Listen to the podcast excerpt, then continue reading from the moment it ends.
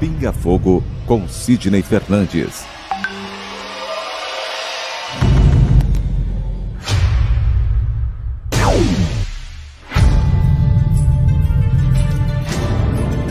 Porque nós não temos condição de saber exatamente ou saber ou relembrar como é a espiritualidade.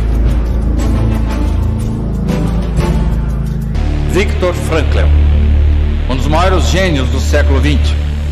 Ele é o criador da logoterapia. Diz que se a vida tem um propósito, o sofrimento também tem. A felicidade é um subproduto da rendição pessoal a outro ser. A partir do momento que eu me dedico ao próximo, a uma causa, que eu passo a ajudar o semelhante, procuro fazer este mundo um pouco melhor, naturalmente a felicidade me alcança. Pinga Fogo com Sidney Fernandes. Pinga Fogo com Sidney Fernandes. Para você que já nos acompanha aqui pela sua TV SEAC, pela Rádio SEAC, pelo YouTube, é verdade, estamos chegando para mais uma sexta-feira, para que você possa estar conosco, participando ativamente fazendo as suas perguntas para que Sidney Fernandes possa responder em mais um Pinga Fogo para você na tarde desta sexta-feira. Sidney, boa tarde. Boa tarde, Reginaldo. Boa tarde, Tel Oliveira, Sérgio Totti, Jonathan Santos na retaguarda. Amigos do Pinga Fogo, estamos aqui para mais um programa desta sexta-feira. Perfeitamente. Também conosco na tarde de hoje, para que nós possamos levar aí o Pinga Fogo na sua casa, na onde você estiver. Té Oliveira, boa tarde. Boa tarde, Reginaldo. Boa tarde, amigos do Pinga Fogo. Mais uma sexta-feira, como você disse, hoje, dia 7 de agosto de 2020. E graças a Deus estamos aqui para mais uma tarde com os nossos amigos, mais uma tarde de aprendizado, juntamente com você, o Sidney, o Sérgio, o Jonatas, levando para os nossos amigos não só a descontração que nós sempre temos, esse encontro marcado, não já virou rotina, a gente precisa disso, né?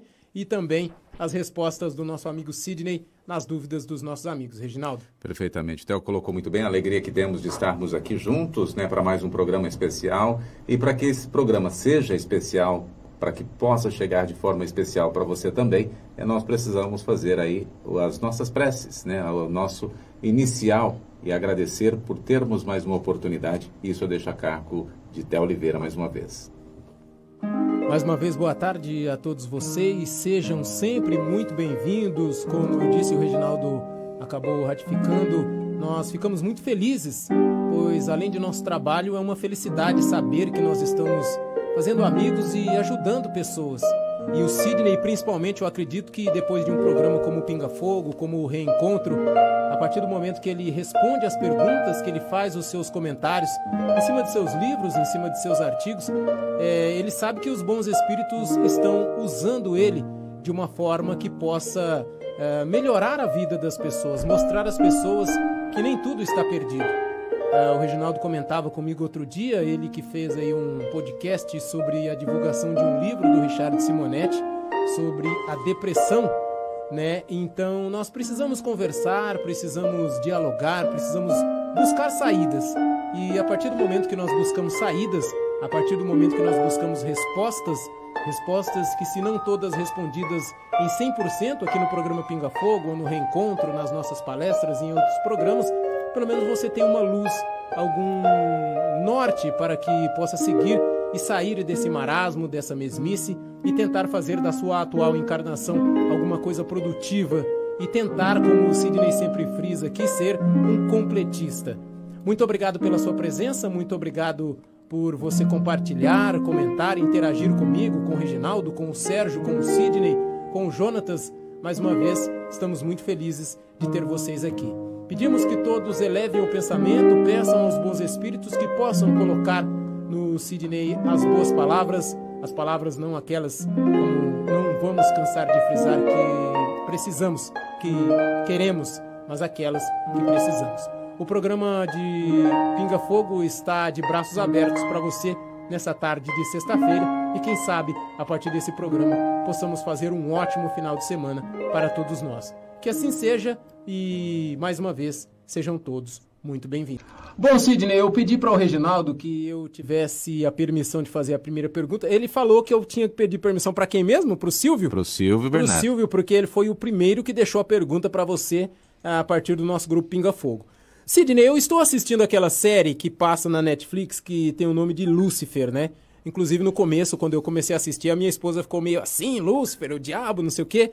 Mas a série é uma série muito engraçada e ela aborda certos temas que são interessantes pra gente, porque quem assiste a, a série, aqueles mais religiosos, aqueles mais é, introvertidos, eles vão achar, não, eu tô começando a gostar do diabo e não é isso que eu quero. Mas a minha pergunta é a seguinte, porque a série é muito engraçada realmente, e ele aborda o fato dele ser expulso do céu, de ter feito a rebelião com Deus, de uma forma que assim, nenhum dos dois acaba tendo culpa, a culpa acaba sendo dos dois. Mas a minha pergunta é a seguinte: outro dia, vendo um episódio, ele disse para um personagem é, que no inferno a pessoa está ali por causa da culpa dela. Que na série eles mostram que se a pessoa morreu pelo fato. Se depois ela foi pro inferno pelo fato de ter matado alguém, então ela vive aquele looping daquele fato de ter matado a pessoa. Mas ela está ali simplesmente pelo fator culpa dela. A partir do momento que ela se é, que ela se colocar em si que aquela culpa pode ser perdoada, pode ser amenizada, ela sai dali. Aí, nesse dia, eu automaticamente me remeti ao André Luiz no momento que ele ficou no umbral. Ele ficou um certo tempo no umbral e a partir do momento que ele se dispôs a sair dali, a se, é, é, se perdoar e a perdoar algumas outras pessoas que fizeram alguma coisa com ele, ele foi ajudado pelos espíritos de luz e saiu dali. Então eu gostaria, Sidney, que você abordasse esse tema, é, porque lá eles falam muito de inferno, de como é esse inferno se a pessoa for para o inferno, porque o que ela acredita hoje é o que ela vai vivenciar a partir do momento que ela desencarnar. E como a gente pode trabalhar isso nessa nossa vida, para que quando isso acontecer com a gente, a gente não passar por tantos pesares nesse momento, Sidney? Dá para falar alguma coisa nesse sentido? Dá para tratarmos o programa inteiro só sobre esse tema, Theo. Eu acho que o roteirista lá do Lúcifer deve ter lido alguma obra de André Luiz. Pensei porque... a mesma coisa. Então, é, é, aliás, a gente volta e meia, a gente brinca um pouquinho aí, mas a gente encontra em autores, em roteiristas, escritores lá de Hollywood, coisas muito próximas da realidade que é trazida pela doutrina espírita. A gente sabe que provavelmente eles não leram obras espíritas, como por exemplo quando você pega um livro do Dr. Eben Alexander, lá dos Estados Unidos, que passou por uma EQM e de repente ele acorda e traz uma obra denominada Uma Prova do Céu, que tem muitos pontos de similaridade com a obra Nosso Lar de André Luiz. Isso que você falou agora é uma, uma constante.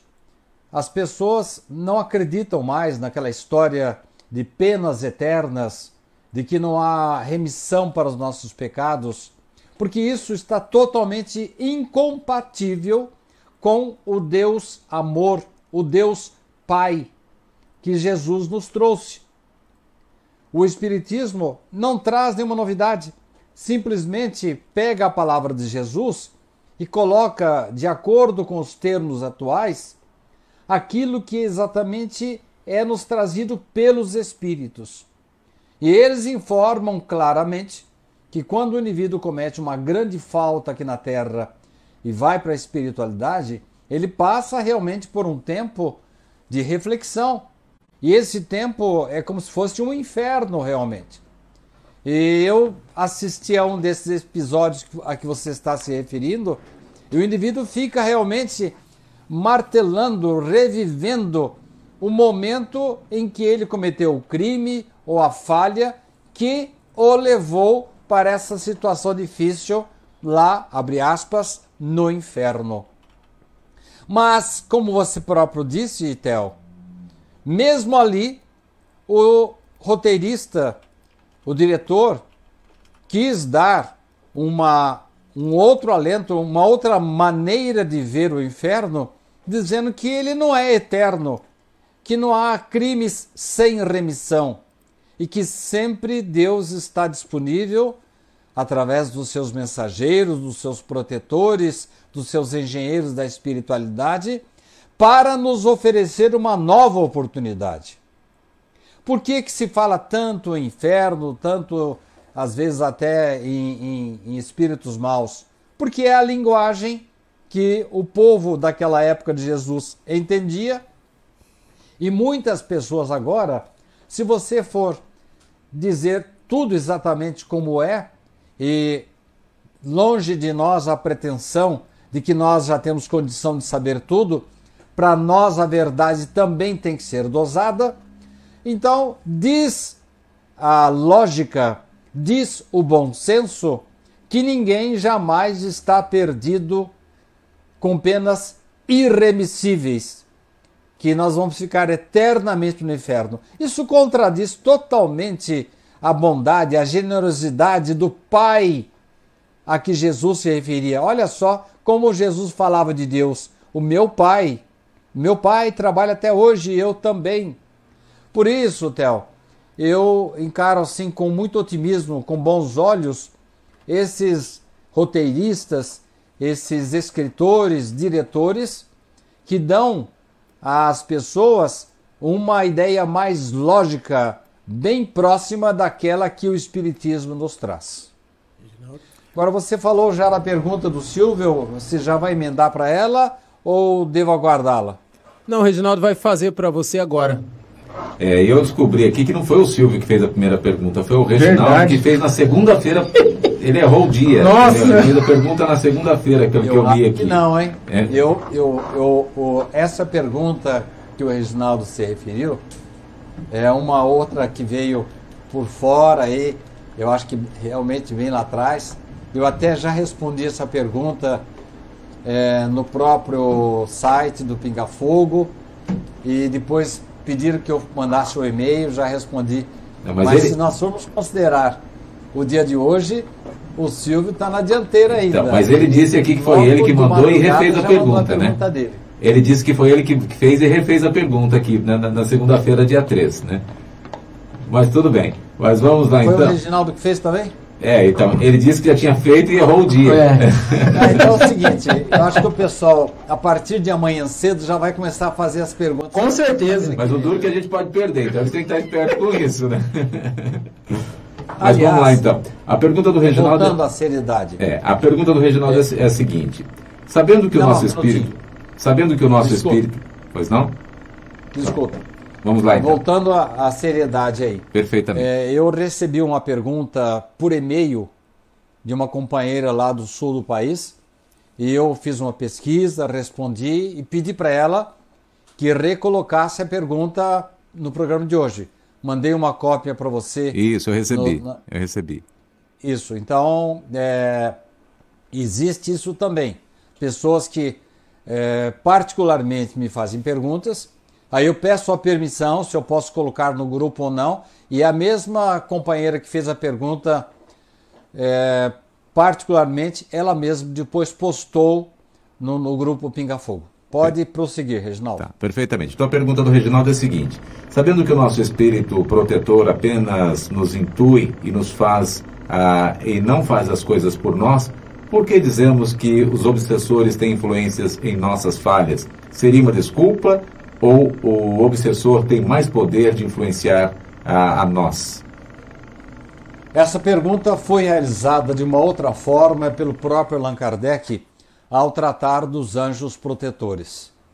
Quando nós nos distanciamos dos nossos anjos da guarda, quando fazemos ouvidos de mercador, eles intuem, eles informam, eles sugerem e nós teimamos em agir de outra forma, realmente eles se afastam. E quando eles se afastam, fica o campo aberto para espíritos que não são muito corretos, muito leais, que não têm muitas boas intenções e se aproveitam desse vácuo. E eles vão ficar ali ao, ao nosso lado, tentando nos intuir e às vezes até tomando, usando o nome de, do nosso espírito protetor. Não é que eles têm mais poder, é que nós os prestigiamos mais.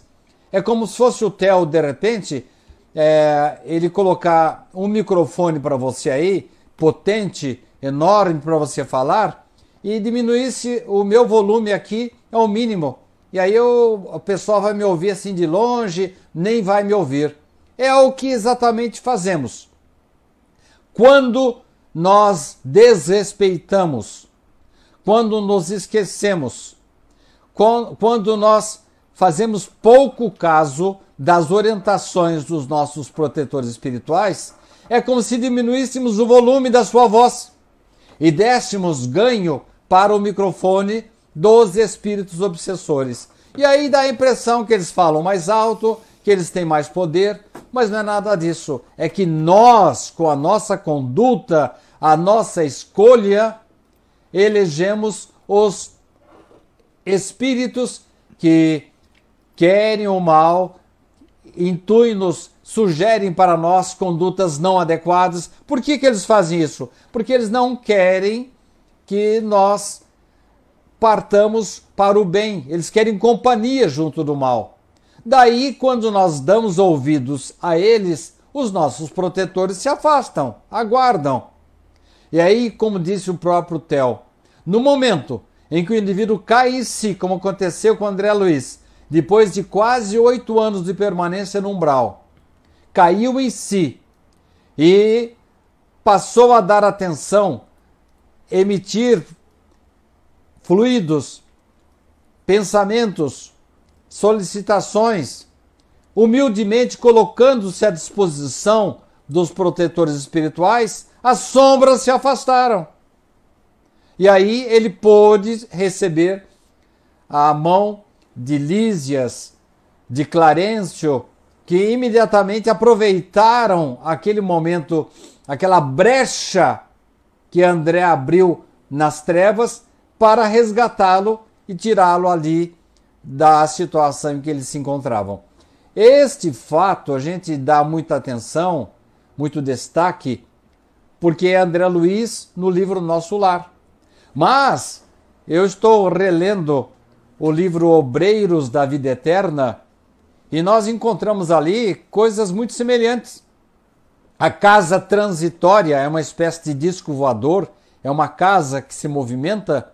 Ela aterriza, o termo não é bem adequado, mas ela pousa junto das regiões tenebrosas. E os espíritos saem como se fossem saíssem uh, a caça para resgatar aqueles que querem ser resgatados. E quando as pessoas não atendem ao convite da espiritualidade, eles dão poderes aos, aos anjos maus, é esses, esses lúciferes da, dessa região, para que eles permaneçam onde estão. Agora, quando eles caem em si e começam a ouvir a voz da espiritualidade, começam a orar, pedindo ajuda a Deus, eles sim se colocam em condições de serem resgatados.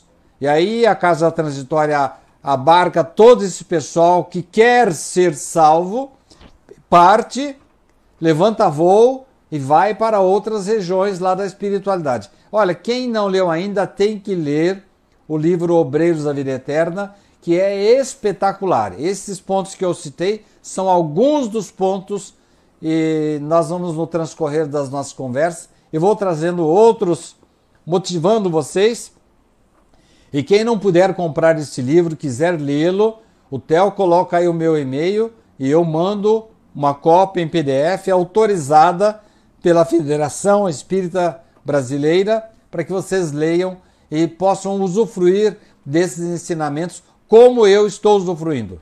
Próxima pergunta agora do Silvio Bernardo. Silvio, boa tarde para você também. Ele diz assim: Por que razão sinto arrepios quentes quando fico mais introspectivo e a desejar que a humanidade passe a evoluir mais rapidamente a nível espiritual, imaginando como seria ou como será maravilhoso quando lá chegarmos.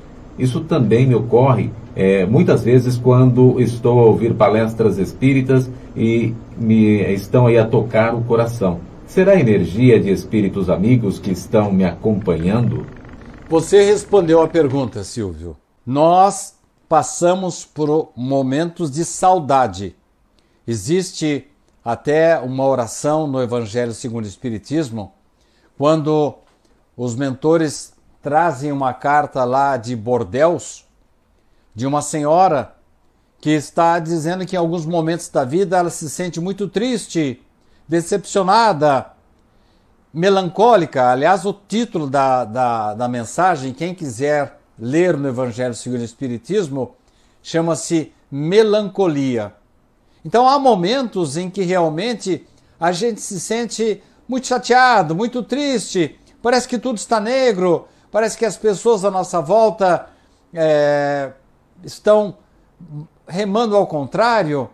Então acontece isso que você disse, Silvio. Nós temos saudade dos momentos bons que nós já vislumbramos lá na espiritualidade. Então temos vontade de estar lá. E quando elevamos o nosso pensamento e valorizamos um livro, uma palestra espírita, uma mensagem, acontece conosco, Silvio. Eu peço que você anote agora. Se você não tiver o livro, eu posso lhe fornecer também PDF. Leia no livro Obras Póstumas o momento em que Allan Kardec fala especificamente sobre esse assunto.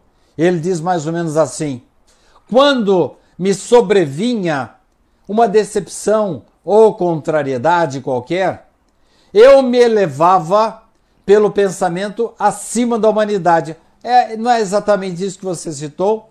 Você parece que quer que a humanidade progrida. Kardec, quando ele foi tão perseguido, ele foi metralhado durante o tempo todo aqui na presença física, porque as pessoas realmente o decepcionaram. Ele se colocava, Allan Kardec, antecipadamente na região dos espíritos. E desse modo, desse ponto culminante que ele conseguia se colocar, parecia que as misérias da vida deslizavam sem o atingirem. Olha só que, que descrição extraordinária de Kardec. E Kardec foi, de uma certa forma, Silvio, se habituando a esse tipo de comportamento, a ponto de, depois de um certo tempo, os gritos dos maus não mais o atingiam. Ele já os desculpava, já os perdoava e tocava a vida. Então eu recomendo, meu caro Silvio, lá de Portugal, de Viseu, dê uma olhadinha nesse texto de Allan Kardec, quando ele começa assim: Quando me sobrevinha uma decepção, ali você vai encontrar uma coisa muito análoga a que você nos colocou em sua pergunta. E realmente você tem razão. Quando a gente se dedica, quando a gente permite que o bem entre em nosso coração, nós automaticamente nos ligamos à espiritualidade superior. E ao contrário, falando agora da pergunta anterior do Reginaldo, quando eu dou ouvidos, quando eu aumento o volume dos espíritos inferiores, obsessores, dá a impressão que eles são mais poderosos que os nossos protetores. E não é isso, é que nós estamos dando mais atenção ao mal. E você, Silvio, quando consegue colocar-se nesta situação, você está se igualando, está seguindo o exemplo de Kardec, porque com esse modo de, de proceder, os gritos dos maus não mais o atingem. A Tati conosco também na tarde de hoje. Tati, boa tarde para você. Ela diz assim, Sidney. Quando a casa espírita tem uma equipe de espiritualidade superior trabalhando, e essa equipe, por algum motivo, vai embora e ficam os espíritos inferiores, a equipe superior pode voltar em algum momento? A qualquer momento. Aliás, as pessoas têm a impressão de que elas ficam abandonadas. Não, os espíritos superiores respeitam o livre-arbítrio dos frequentadores de uma casa. Se as pessoas estão mais preocupadas em dar atenção ao mal, realmente é, os inferiores tomam conta do lugar. Mas em qualquer momento em que a equipe sinceramente disser: nossa, que bobagem, que caminho errado que nós trilhamos, vamos tomar o fio da meada, vamos passar a orar, vamos passar a respeitar, vamos passar a, a veicular e estudar a doutrina espírita, vamos consolar tanto os encarnados como os desencarnados. Ora, nesta linha de ação, este é o maior atrativo para que as equipes espirituais retornem. E se não me engano, no final da pergunta, Reginaldo, é, ela pergunta se, nesse caso, as pessoas devem desistir. Jamais. Jamais. Porque os espíritos inferiores que se comprazem com o mal, infelizmente, por enquanto é isso que se pode esperar deles, é exatamente isso que eles querem: que nós desistamos, que nos afastemos, que procuremos um outro tipo de comportamento. Não estamos falando aqui que tudo vai ser resolvido no centro espírita. Mas tanto a casa espírita, como a igreja dos irmãos católicos, o templo evangélico, o templo dos messiânicos, dos budistas, são locais de concentração muito importantes. E hoje eu recebi uma mensagem muito interessante assinada por Gandhi, dizendo que que importam os caminhos se eles são diversos, se eles nos levam para o mesmo objetivo. E não é isso que todas as religiões fazem, procurando conduzir bem os seus adeptos, os seus seguidores? Então vamos fazer o melhor possível pela casa espírita, que ela nos esclarece. Nós estamos num programa espírita, patrocinado por uma emissora espírita, uma casa espírita, e temos que realmente falar da casa espírita. Então nós temos que prestigiar, ajudar, persistir, dar novas ideias, fazer campanhas, eh, reunir o pessoal para estudo, para que possamos ajudar aqueles que estão encarnados, como aqueles que eventualmente nos procurem consolo lá do plano espiritual. Jamais desistir, minha Karatati. Uma outra pergunta dela, dando continuidade a essa questão também, que ela diz assim: ó, quando uma casa espírita já começa com um problema, é, discussão, ninguém entra em acordo entre as pessoas, qual o melhor fazer? Fechar ou continuar com os trabalhos, é, mesmo com os problemas? É, eu acho que já respondi. É, Jamais é, acabou, fechar, viu, É, você acabou colocando, mas eu estou só complementando a, a palavra, é, a pergunta dela. É, é, é nós persistirmos para mantermos acesa a chama do Evangelho e das orientações dos bons espíritos que se deslocam, poderiam estar em situações muito mais agradáveis lá na espiritualidade, mas eles vêm de lá para cá para nos ajudar, para nos proteger, para nos estimular para o bem. É, Nós tem que, sempre que acontecer se fizer isso de novo. Dessas é. oportunidades é. maravilhosas do plano espiritual. Aí, se ela marcou, ela vai falar, ah, ele não respondeu a segunda. Mais uma pergunta chegando aqui também para você nos responder. Na, o Silvio tem mais uma, dizendo assim: ó, desencarnado com doenças degenerativas, com Alzheimer, Parkinson, como é tratado na espiritualidade esse perispírito para ficar curado dessa condição? Muitas situações se nos oferecem. Eu me lembro que Camilo Castelo Branco chegou com completamente é, doente, com sangramento na, no seu corpo perispiritual. Ele foi submetido a cirurgias e, essas, e, e eles, ele foi tratado lá na espiritualidade. Pessoas que desencarnam, olha, não importa muito bem a maneira como o indivíduo acabe morrendo, importa o que ele fez na vida. Eu acabei de ler, citando mais uma vez o livro lá Obreiros da Vida Eterna, em que são vários casos ali. Então nós temos casos de indivíduos que é, seguiram direitinho, levaram a sério a sua religião, porque ali eles tratam de desencarnes de vários adeptos. Uma evangélica, um católico, dois espíritas e um outro que não tinha religião nenhuma, mas era uma pessoa muito espiritualizada. os cinco recebem o apoio da espiritualidade para é, que eles pudessem é, ter uma boa passagem, uma boa chegada na espiritualidade. Mas entre um e outro, nós vimos uma, série, uma, uma grande diferença. Porque dependendo do mérito de cada um, dependendo de como ele se preparou para partir para outro lado da vida, embora ele esteja ali envolvido por uma grande comitiva que o está recebendo muito bem lá do outro lado, o trato de cada um depende do que nós fizemos da vida aqui na Terra. Né? Você gosta Tem alguns, por exemplo, que hoje, nem bem desencarnam, é, isso, isso é estão interessante. plenamente É. conscientes, estão orientados, E, estão e já se a pessoa gostar, ela vai lá na hora e ela vai E- compartilhar. Se ela não compartilhou, os que compartilhou vai ficar naquela, tipo, ou ele falou assim, comigo e tal, né? ele de marca que agrado mesmo Ah, da parte Ele dá informação, né? Tem o compartilhador. Aham. E há outros que demoram mais tempo. Ainda Você estão podia usar isso? tranquilidade. Pronto, eu tô estão vendo aqui que o YouTube tá me falando agir. que você, Então, você que tudo compartilhou. Muito obrigado você que nos compartilhou. E você Como que ainda não compartilhou, eu não tô vendo aqui, compartilhe com a gente, né? Se tivéssemos, tivemos este tipo de comportamento, esta tendência. E com relação à doença, a mesma coisa. Como é que o indivíduo vai chegar lá do outro lado da vida depois de passar a vida inteira fumando? Ele vai ter vontade de fumar. E lá não tem cigarro. Então ele tem que passar por um processo de desintoxicação espiritual. E o indivíduo que eh, desencarnou motivado pela droga, lá não tem droga. Então ele vai atrás de quem tem o cheiro da droga, tem os eflúvios da droga.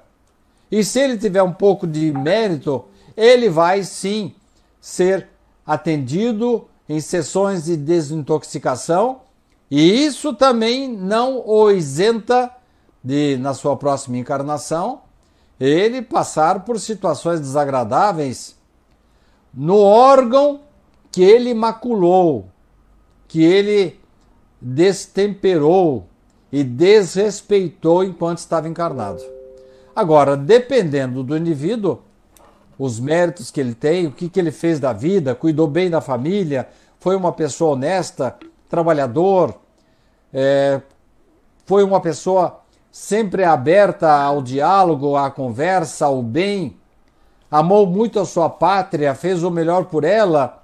Essa criatura, mesmo que ele não tenha sido muito religioso, ele tem méritos para ser atendido. Então, se ele desencarna aí com um, um câncer, um Alzheimer, é, enfim, qualquer outro tipo de doença, ele vai imediatamente ser atendido e em pouco tempo ele vai voltar à normalidade. O que acontece também com pessoas com deficiências mentais. Ela passa um certo tempo devagarzinho e volta à normalidade. Agora, o tempo que vai levar para essa normalidade vai depender do que o indivíduo fez, o que, que ele fez da vida aqui na Terra. Você que nos acompanha aqui, o Pinga Fogo de hoje, eu vi uma novidade aqui no Facebook e quero alertar você também. Eu vi apenas, até agora, eu vi um, um, um dos nossos amigos, né, que é o compartilhador. Facebook aqui, ele está dando a opção de um selo para você de compartilhador. E você que está nos acompanhando agora, gosta do Pinga Fogo, faz isso também. Seja um compartilhador. Comece a compartilhar e fazer com que é, propague-se mais ainda a doutrina espírita. Você gosta tanto do programa, né? Ele dá um selo agora, então, de compartilhador também? É um selo de É compartilhador. porque eu já tinha visto o Superfã, alguns outros selos, então compartilhador também agora é marcado. É, compartilhador. Que legal, que é legal. marcado. Então a gente sabe quem está compartilhando. Bom, já estou anotando aqui quem está compartilhando. Então isso é importante para nós também como canal de propagar aí a doutrina espírita de uma outra forma. Você tem amigos que precisam ouvir determinadas ações, determinadas condições. Então compartilhe também aí na sua página, ou na página de um amigo, enfim, é, você seja aí mais um compartilhador e nos ajude a chegar aí a mais pessoas, que as pessoas possam ter aí é, uma palavra amiga e uma palavra que possa auxiliar. Gostou dessa, Sidney? Gostei sim. Vamos lá, mais perguntas. O, o Marcelo, que está conosco também, o Marcelo pergunta aqui, Sidney. Gostaria muito de comprar um livro do Sidney Fernandes. Como faço para adquirir aqui no Rio de Janeiro? Peço para ele entrar em contato com o Sérgio Totti, que ele está cuidando disso Próxima pergunta, então, a Nice Estruziato Vieira, conosco, boa tarde para você, Nice. Ela diz aqui, ó, boa tarde a todos. Sidney, uma pessoa que desencarnou com câncer pode é, comunicar-se, é, vir a comunicar-se dando aí a, a algumas famílias os dias de desencarne? Tudo depende, como já falei, de como essa pessoa, como foi a vida dela e talvez não somente a última existência, mas a sequência de encarnações dela.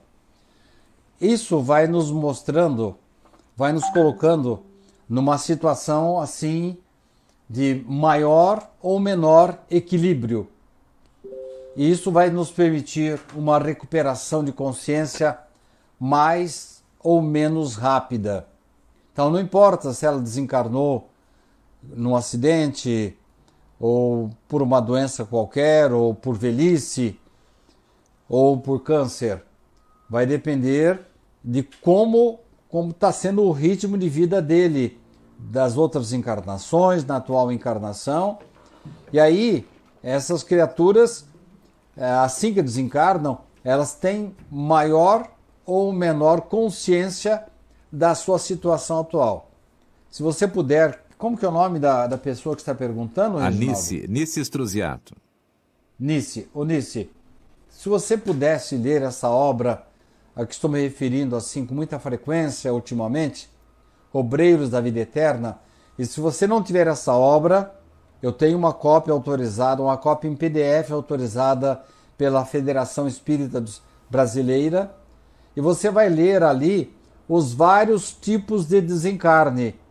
Inclusive, tem um caso ali bastante interessante, em que estava tudo preparado para uma companheira evangélica desencarnar, Dona Albina, e de repente vem uma ordem lá da espiritualidade para tudo, ela não pode morrer já não. Mas espera aí, ela, o corpo dela já está, está tudo preparado aqui. E, não, não, para, para tudo. Então eles são obrigados, inclusive, a dar a ela assim uma espécie de sobrevida por alguns meses. Mas peraí, que espírito deve ter sido um espírito de alta envergadura, é, um, um chefe lá da espiritualidade para dar uma, uma contraordem dessas, porque a equipe veio da espiritualidade para promover o desencargo daqueles cinco que estão ali. E na hora H mandam parar tudo com a dona Albina. Por quê? André Luiz fica curioso para saber do que se trata.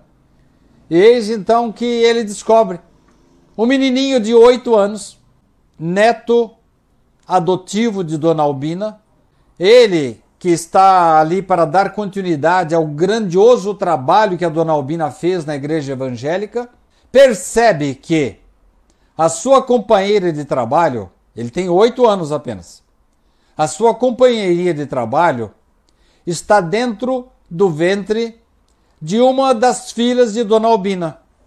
Eles, espírito elevado, superior, ele raciocina o seguinte: se a Dona Albina falecer agora, a filha vai levar um choque e pode até vir a conturbar o nascimento da minha companheirinha. Então ele começa a orar, não para transgredir qualquer norma da espiritualidade, mas para conseguir alguns meses de adiamento do desencargo de Dona Albina. Então, o menininho, que ninguém dá atenção nenhuma, um espírito superior que observou que o desencargo da Dona Albina precisaria ser adiado. Os espíritos superiores todos vêm e começam a desentupir veias dela, melhorar o raciocínio dela, para que ela tenha mais alguns meses de vida.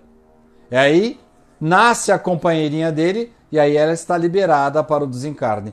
Então, Nice, é, há várias situações no desencarne. Tem que se contar, acima de tudo, com os méritos de cada um, o que fizemos na nossa vida. Deus nos dá a vida, nos dá o dinheiro, nos dá a saúde, nos dá o poder por empréstimo. O que fizemos disso? Durante a nossa encarnação. Isso sim vai contar no momento do nosso desencarne.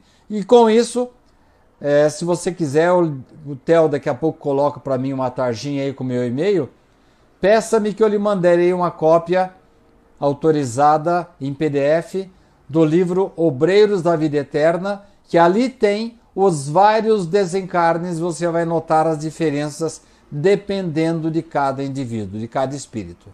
Pergunta de hoje, agora, né, do Eliseu. Eliseu, boa tarde para você também, seja bem-vindo. Ele pergunta, Sidney, como nós, espíritas, podemos fazer para combater o animismo e como podemos orientar os médiums sobre o assunto? Eliseu, nós já falamos sobre isso num programa anterior. Nós temos que ter cuidado para usar a expressão combater o animismo. Note bem, Eliseu, o animismo não é necessariamente uma coisa ruim. Não representa, não é necessariamente um, um atestado de mistificação do médium. No começo da mediunidade, e eu, o Theo, falamos muito sobre isso, sobre o desenvolvimento. Theo, você está lembrado que falamos muito sobre o desenvolvimento da mediunidade? Com certeza, sim. E quando, e quando falamos em desenvolvimento, não se trata de sair do zero para o ômega. Trata-se do que? De treinamento, exercício. Então, no comecinho, em que a pessoa é, passa a dar, ser intermediário, ser um, um, um intermediário, ele vai contribuir com 1%, 5%, 10% do espírito e o resto é dele mesmo. Ah, é mistificação. Negativo. Ele está treinando, está exercitando.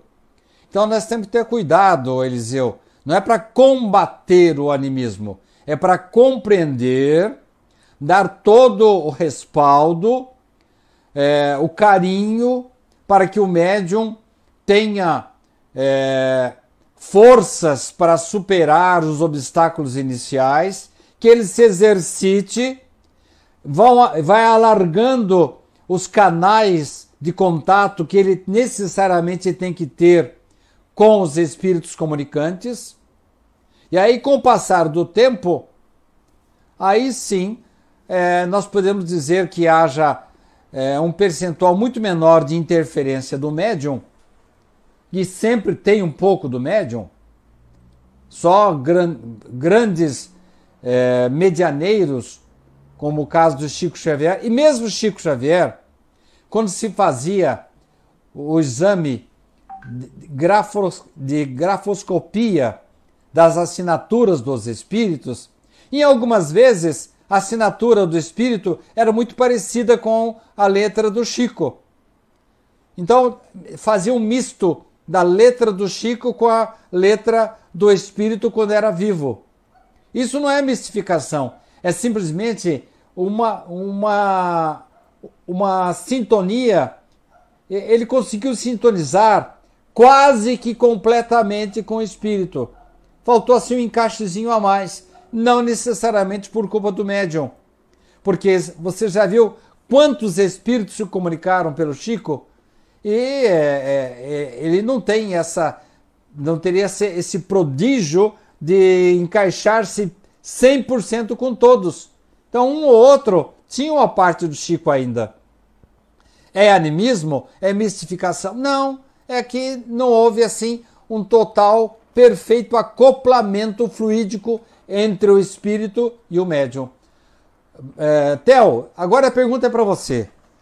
Em 1931, quando Chico Xavier mostrou um monte de cadernos para Emmanuel, o senhor Emmanuel, antes eu conhecer o senhor, eu já estava treinando aqui a psicografia e eu tenho aqui esse pacote de, de, de cadernos aqui que eu psicografei até agora.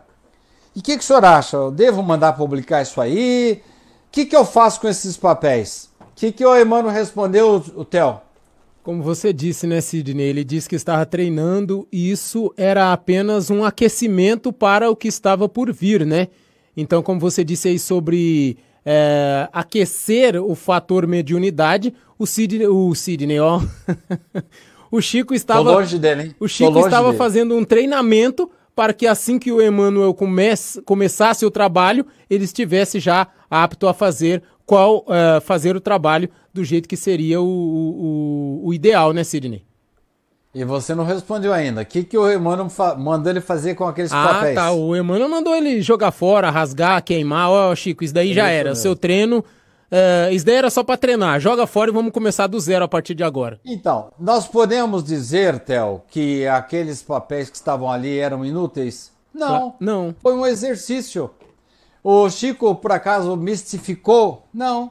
É que tinha uma grande parte dele ali, uma parte anímica dele. Então, Eliseu, temos que tomar cuidado, porque senão nós podemos aí criar muitos obstáculos para mediunidades iniciantes que não estão ainda, não se exercitaram. Nós temos que dar a elas todo o apoio, compreensão, é, perdoar os erros, entender que às vezes não é falha do médium, é falta de entrosamento com os espíritos. Então temos que ter caridade com os médiums principalmente os médiums iniciantes, Eliseu. A, a Marinéia de Lima está conosco também. Boa tarde para você, Marinéia, e pergunta: Minha mãe faz dois anos hoje que faleceu. Já dá para receber mensagem se ela estiver bem? Estou com muita saudade. Marinéia, eu entendo que a melhor coisa, por enquanto, é você, durante a noite, você orar, sim, sinceramente para o seu protetor espiritual, para o protetor espiritual da sua mãe, pedindo permissão para que vocês se encontrem. Aliás, eu acho que vocês já estão se encontrando. É que a gente não tem consciência disso. Pega um dia aí que você acorda muito bem, muito disposta, muito feliz. É provável que você tenha estado com a sua mãe. Agora, quanto à psicografia, é difícil dizer, porque há casos em que o espírito demora muito tempo, primeiro para ele ter permissão para se comunicar. O André, depois de quase oito anos no Umbral, um ano de trabalho, só a partir daí que ele pôde começar a escrever, e mesmo assim ele só foi escrever o seu primeiro livro bem mais à frente. E ainda assim com o apoio de uma equipe espiritual muito grande, porque os livros de André não podem ter sido escritos somente pelo ex-médico André Luiz. Ele contou com especialistas, com pessoas do, do quilate de Emmanuel. Então, eh, tudo depende, minha cara Marinéia, do discernimento de cada espírito ao chegar lá na espiritualidade. E tem outro detalhe: Hoje nós não contamos mais com tantos grandes médiums como antigamente, como na época de Kardec. Há alguns médiums ainda? Sim. E nós citamos aqui um trabalho muito importante realizado lá pelo pessoal de Duartina e que estão permitindo, viabilizando comunicações, cartas de desencarnados. Não sei o tempo que eles demandaram para ter essa permissão.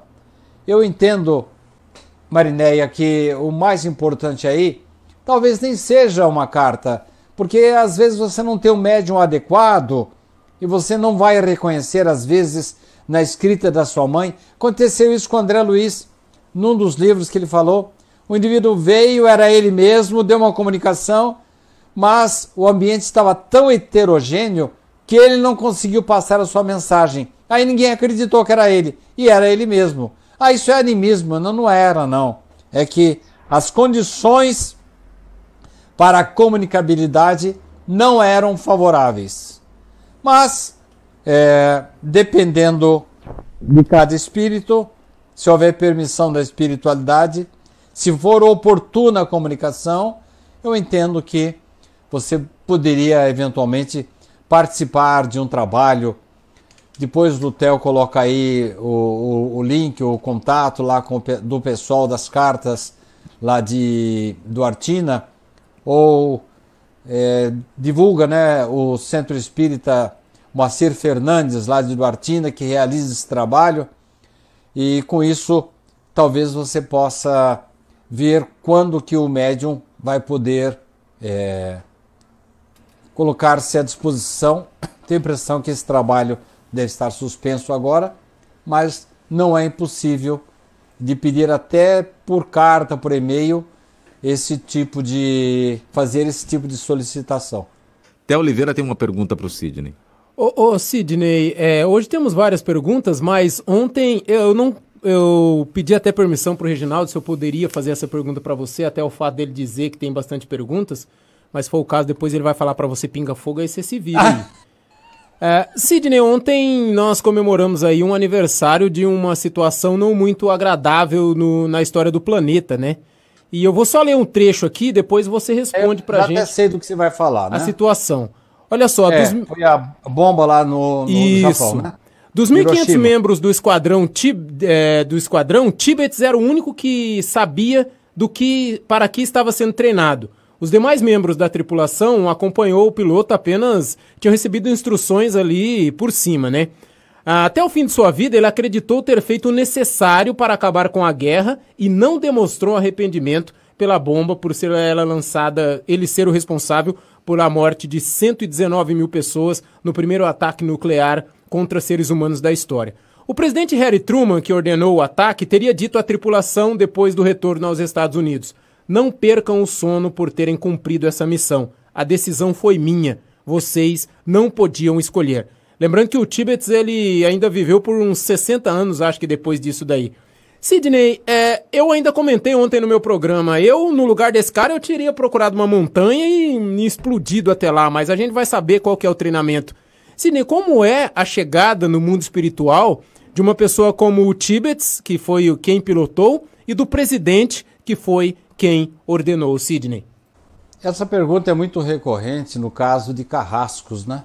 Escolher essa profissão e, e às vezes eles se sentem assim bastante comprometidos, né, com a missão que eles escolheram para desenvolver. Eu tinha um amigo que vendia cigarros para Souza Cruz e ele não se conformava. A princípio ele apresentava desculpas ali, mas depois ele começou a sentir que aquela profissão não estava fazendo bem para ele. Ele procurou outro emprego. No caso ali desse senhor, é, dificilmente ele poderia procurar outro emprego. E ele só tomou consciência desse desastre que aconteceu é, somente tempos mais tarde, a, a maioria daqueles que participaram dessa missão em 1945, agosto de 1945, em Hiroshima, depois em Nagasaki, eles não tinham consciência do estrago. Aliás, nem mesmo quem atirou a bomba não sabia qual estrago que ia fazer nem no primeiro momento, nem as consequências depois que a irradiação se espalhasse lá pelo Japão. É um triste fato. Agora, eu me lembro de uma expressão de Jesus que não vai justificar, mas de uma certa forma explica essas situações desagradáveis. Jesus dizia mais ou menos assim: é necessário que, que ocorram os escândalos. Mas ai daqueles por quem os escândalos venham a acontecer. E há uma outra expressão de André Luiz, quando no livro Libertação ele está percorrendo os caminhos para chegar ao reino de Gregório uma espécie assim de chefão do inferno lá que André vai visitar. E ele percebe que os indivíduos que cuidam dos prisioneiros são espíritos bastante atrasados. E André pergunta para o mentor, mas colocar esses espíritos aí atrasados para cuidar da prisão? E o mentor falou assim para ele: Deus não pode designar anjos para tutelar demônios. Então, vocês tirem a conclusão que vocês quiserem. Infelizmente, ninguém gostaria que esse fato tivesse acontecido, Mas depois desse fato ocorreram muitos outros que culminaram com desastres muito maiores. No meu livro Herdeiros de Nós Mesmos, eu falo de um genocídio extraordinário ocorrido na África com duas tribos, que morreu muita gente ali. Aí já não mais para terminar uma guerra, mas com objetivos de arrecadação de dinheiro para a Alemanha, como aconteceu em favor da França, aconteceu em favor da Alemanha, de muitos países que exploraram os pobres coitados, tanto da África como do Oriente Médio. Infelizmente, são situações desagradáveis que não eram para acontecer, mas Deus respeita o livre-arbítrio dos homens e esses acontecimentos são muito tristes.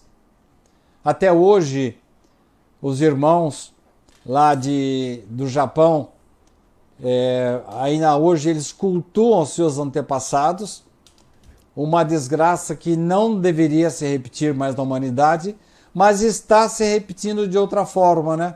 Como por exemplo, atualmente na Síria, que até hoje as pessoas estão sofrendo, morrendo, e aqueles que tentam atravessar o Mediterrâneo, tanto do Oriente Médio como da África em direção à Europa, a humanidade, nós estamos chegando realmente ao muro de regeneração? Não estamos. Estamos ainda com o mesmo nível de maldade eh, daquela época, tanto de Hiroshima, Nagasaki, como épocas anteriores em que Jesus viveu, em que predominava o mal, predominava o egoísmo.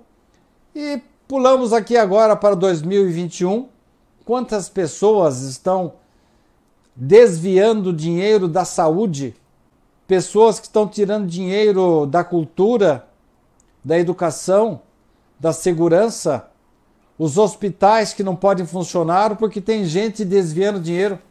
Eu falo com a minha mulher brincando, mas falando sério ao mesmo tempo, que esse umbralzinho nosso aqui perto da terra não serve para esse pessoal que está desviando dinheiro da saúde e fazer com que pessoas morram e sofram porque eles estão botando dinheiro no bolso. Eu acho que esse é um, um mal tão grande ou maior do que aconteceu lá em Hiroshima e Nagasaki. O homem precisa melhorar. O homem precisa investir-se de empatia. O que, que é empatia? Ter dó, ter misericórdia ter solidariedade em relação ao seu semelhante, treinar solidariedade, colocar-se no lugar do outro. Quando o egoísmo diminuir na terra, a terra vai dar um salto vertiginoso em qualidade, e aí nós não teremos mais nem como pensar numa barbaridade como essa que aconteceu em 1945 lá no Japão. Próxima pergunta, a Maria Antônia conosco também, mas primeira pergunta da Sônia de Agudos. Qual a diferença entre karma e castigo? Não há castigo. Ninguém é castigado. Ninguém recebe uma penalização da espiritualidade. Karma é, o karma é uma expressão hindu que tanto pode representar um efeito positivo como negativo. O karma positivo é quando eu fui uma boa pessoa, trabalhei muito em favor do semelhante, trabalhei em favor da minha cultura e da cultura da humanidade, e numa outra vida eu venho como uma criança que apareceu nesses dias agora na televisão, uma criança de 12 anos, pintando como se fosse um mestre da pintura universal. É um karma positivo. Ah, tem um probleminha. Essa menina é autista. Bom, aí é uma outra questão. É um, um gênio da pintura universal que está ali, mas deve ter os seus débitos.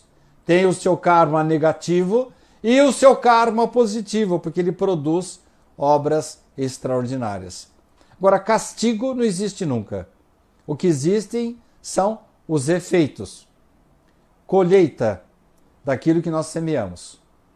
Poderíamos separar um pouquinho, em termos didáticos, entre provação e expiação. A expiação geralmente é goela abaixo. Você não escolhe. Você precisa daquela dor. Você foi um, um assassino em série na vida anterior. Nesta vida você vem passando por situações muito desagradáveis. Voltando a falar do livro Obreiros da Vida Eterna, nós vamos encontrar ali algumas situações muito pontuais de pessoas que, numa vida, por exemplo, é, maltrataram escravos. Tem um caso ali de um rapaz que, inclusive, nesta vida, ele, ele, ele vai ter um desencarne muito bom. Olha só como é a misericórdia divina. Ele vai ter um desencarne muito bom. É o caso de Simas. É um rapaz muito pobre, mora numa favela, mas o desencarne dele vai ser maravilhoso. E o Simas, durante a vida inteira, teve problemas pulmonares. Olha só o contraste, né?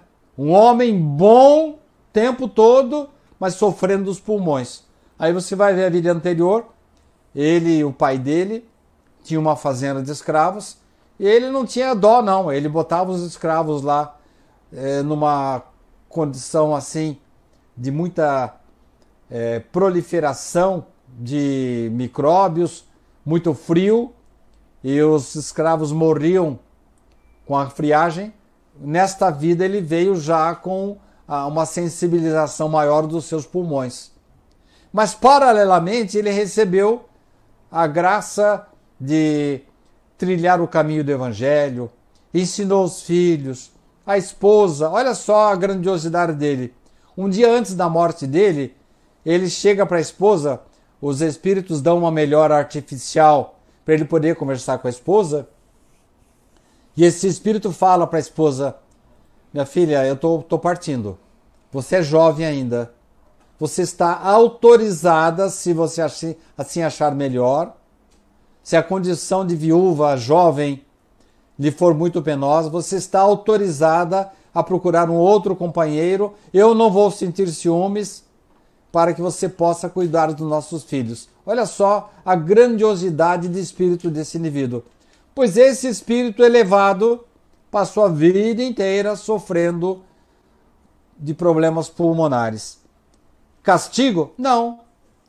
É, provavelmente é uma provação ele pediu para passar por essa situação e, ao mesmo tempo, pediu ajuda à espiritualidade e foi sempre um homem bom, digno, honesto, cumpridor dos seus deveres. E o que acontece na expiação?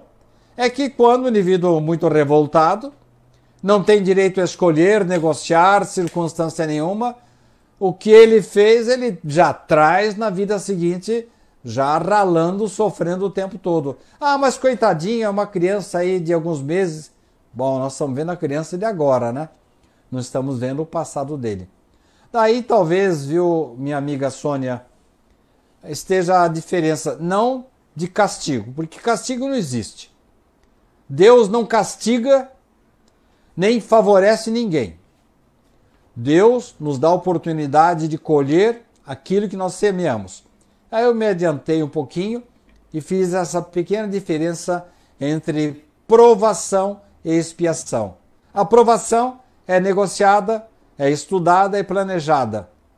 O indivíduo às vezes sofre até mais, mas expiação não. Expiação é goela abaixo, o indivíduo aceita, recebe da espiritualidade aquilo, a dor, a circunstância, a carência, a alienação de que ele precisa para acordar para a vida.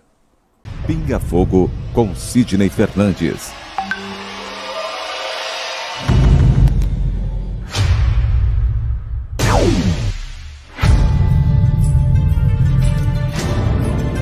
Porque nós não temos condição de saber exatamente saber ou relembrar como é a espiritualidade.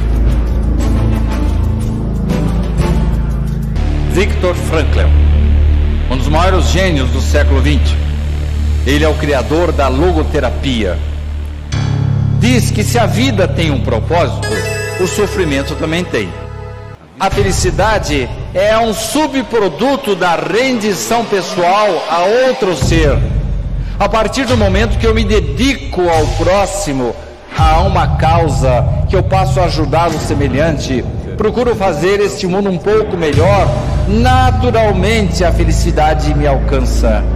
Pinga Fogo com Sidney Fernandes. Pinga Fogo com Sidney Fernandes.